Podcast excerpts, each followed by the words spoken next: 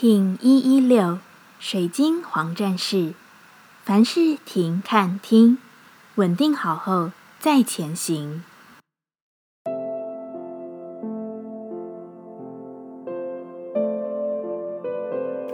Hello，大家好，我是八全，欢迎收听无聊实验室，和我一起进行两百六十天的立法进行之旅，让你拿起自己的时间，呼吸宁静。并共识和平。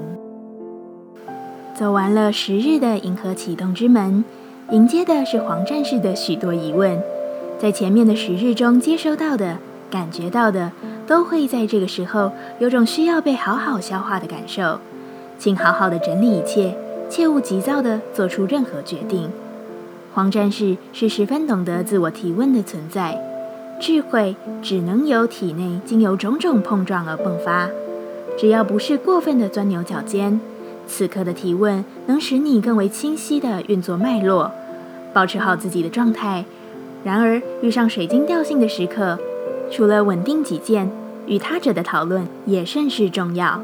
毕竟，我们从来不是分离的状态。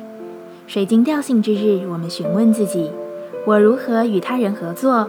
黄战士说：安排好一切后，再与他人相加讨论。你会发现，讨论是重要的，但其实真正重要的又不是与他人的讨论，而是再一次的自我确认：我要如何将自己奉献出去？黄战士说：“请往更深的地方钻研，去照亮那条尚未有人行进之路。”